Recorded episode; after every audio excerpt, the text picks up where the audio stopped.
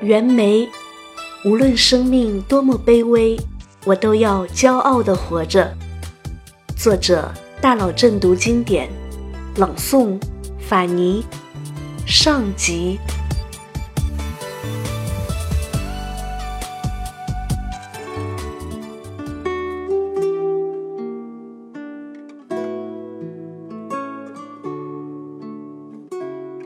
清朝大才子袁枚。曾经写过一首小诗：台，白日不到处，青春恰自来。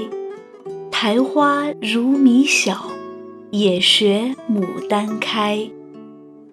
好诗如好茶，入口醇香，细品则回味无穷。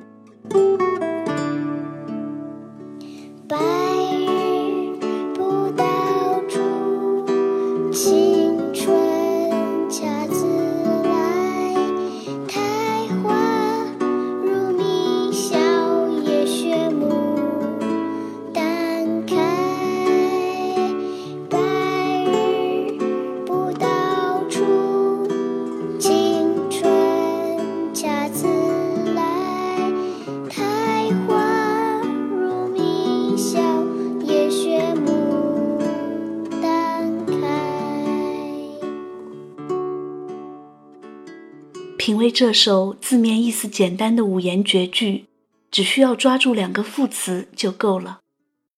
第一个副词“恰”，白日不到处，青春恰自来。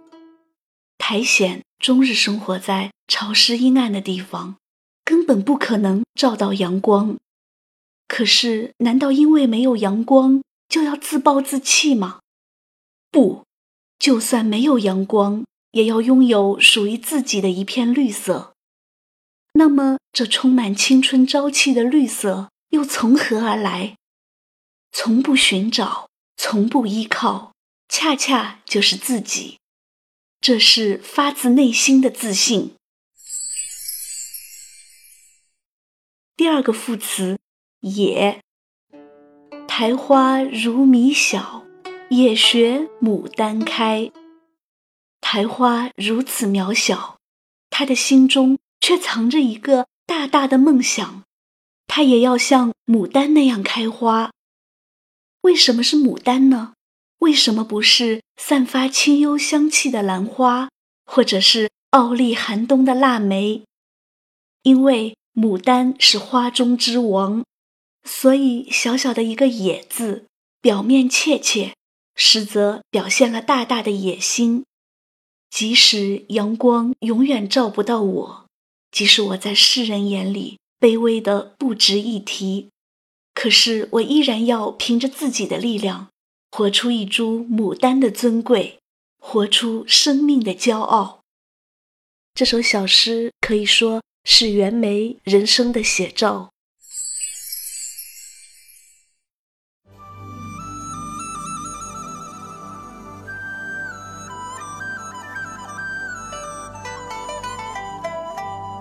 康熙五十五年三月初二，在美丽的天堂浙江杭州，小袁枚出生了。然而，天堂也不都是锦衣玉食。袁枚家境贫困，小时候经常挨饿。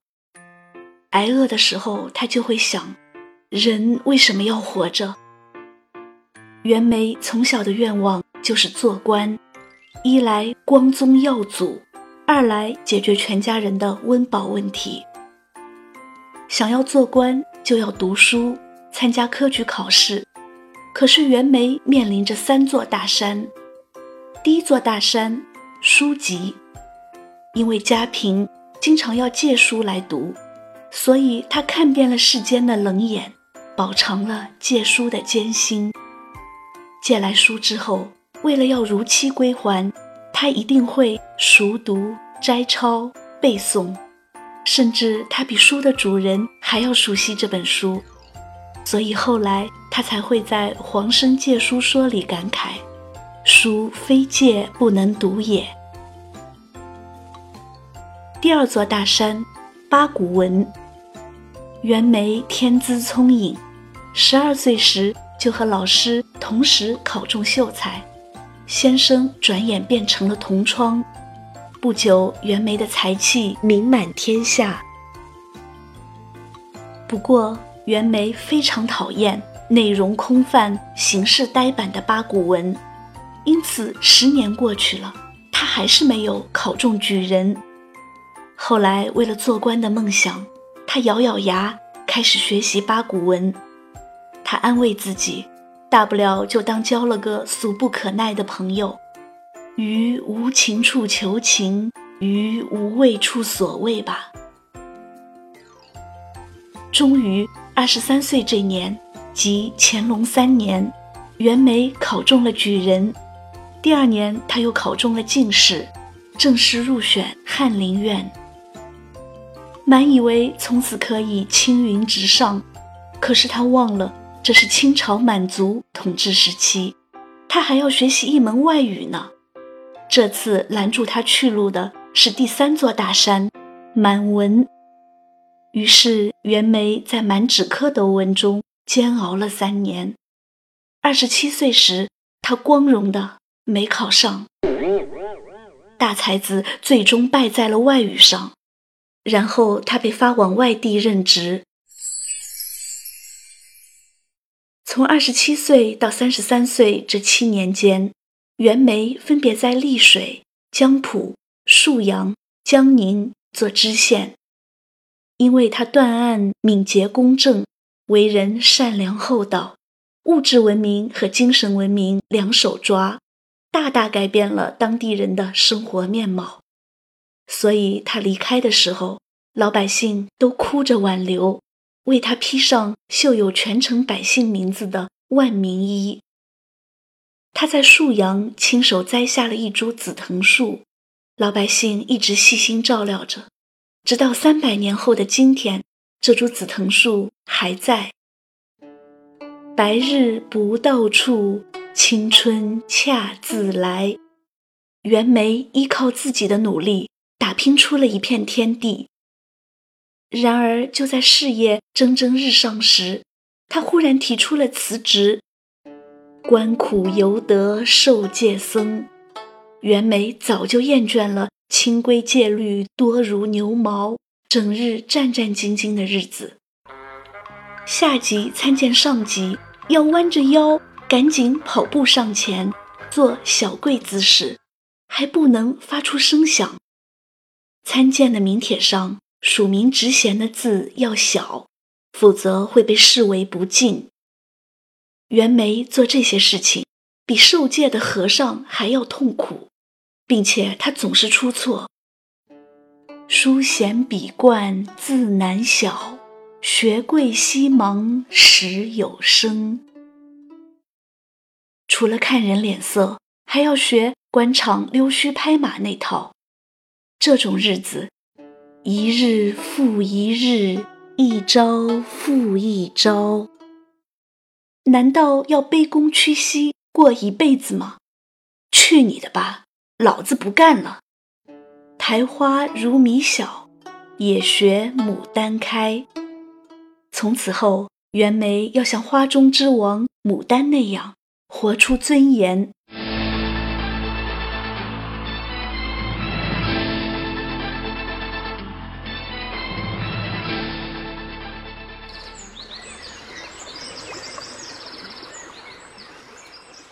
有官不是偏寻乐。辞官之后的袁枚给自己定了一个新的人生目标：实现时间自由、思想自由和财务自由。一个人的时间和思想越是自由，就越有可能拥有财富。辞官之后，袁枚拥有了可以自由支配的时间，那就解放思想，恣意挥洒才情吧。他在江宁任上的时候，买过一处园子，位于金陵城西北的小仓山北路。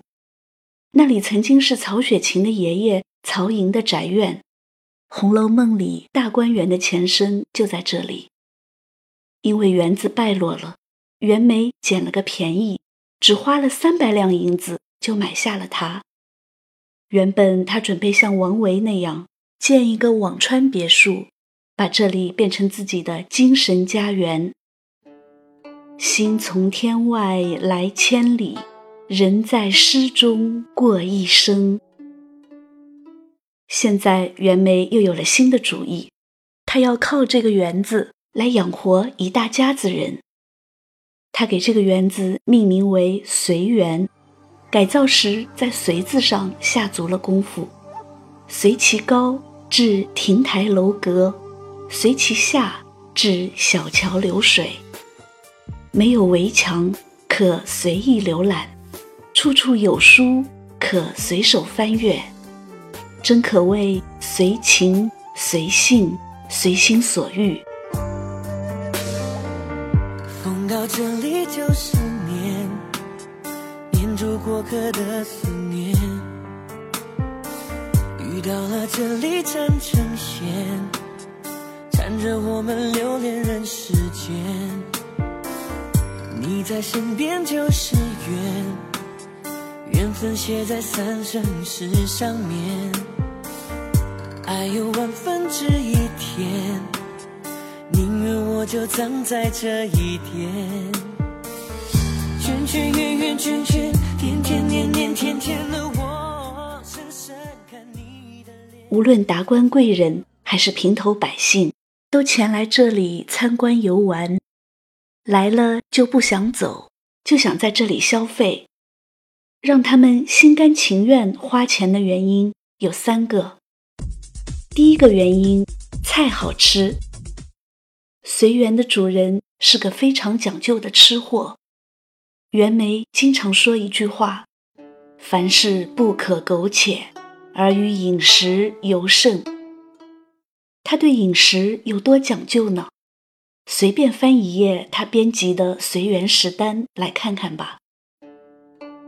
善烹调者，酱用福酱，先尝干否；油用香油，须省生熟；酒用酒酿，应去糟粕；醋用米醋。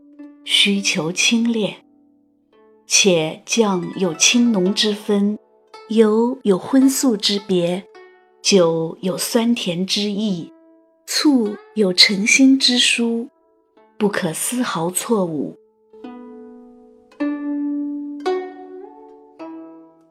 在这里，不仅随时可以吃到随园牌天然有机绿色食物，还可以享受江南名厨王小鱼的手艺。烹天下美食是主人袁枚和厨师的共同追求，品人间至味是主人袁枚和客人的共同追求。第二个原因有趣味，这里的主人可是袁枚呀，江南大才子，他随口吟出一首诗，那都是可以回去炫耀的。看看这首。所见，牧童骑黄牛，歌声振林樾。意欲捕蝉鸣，忽然闭口立。瞧瞧这小牧童，正唱着歌呢，因为想要捕蝉，忽然闭口不唱了。这画面感太强了。除了这些，还有更好玩的。你拿起筷子，主人说：“小君绝取忙，送入他人口。一世酸辣中，能知味也否？”你推开窗户，主人说：“山寺相思酒，推窗扑面来。”你说：“这随缘真好啊。”主人说。乌啼月落知多少，只记花开不记年。你吃饱了，想去走走。主人说：“放鹤去寻山鸟客，任人来看四时花。”你欣赏青苔上的落叶。主人说：“青苔问红叶。”何处是斜阳？你问能不能去湖边钓钓鱼？主人说：“眼前有路名山去，愿向卢敖借钓竿。”你觉得这里的生活似神仙？主人说：“天上若无难走路，世上哪个不成仙？”如此有情趣的主人，先来一打。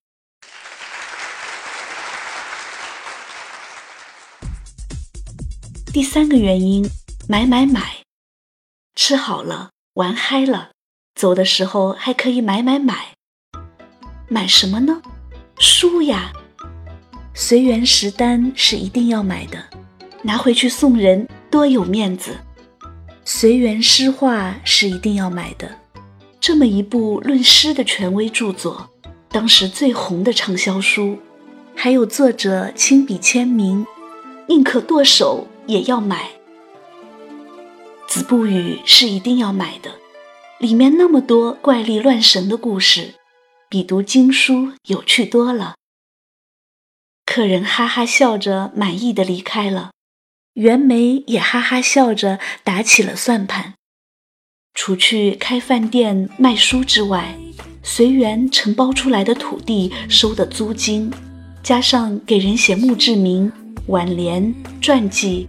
还有办补课班、收弟子的收入，这一年下来挣了好几千两银子，这可比当官强多了。人生三大自由，袁枚轻松实现。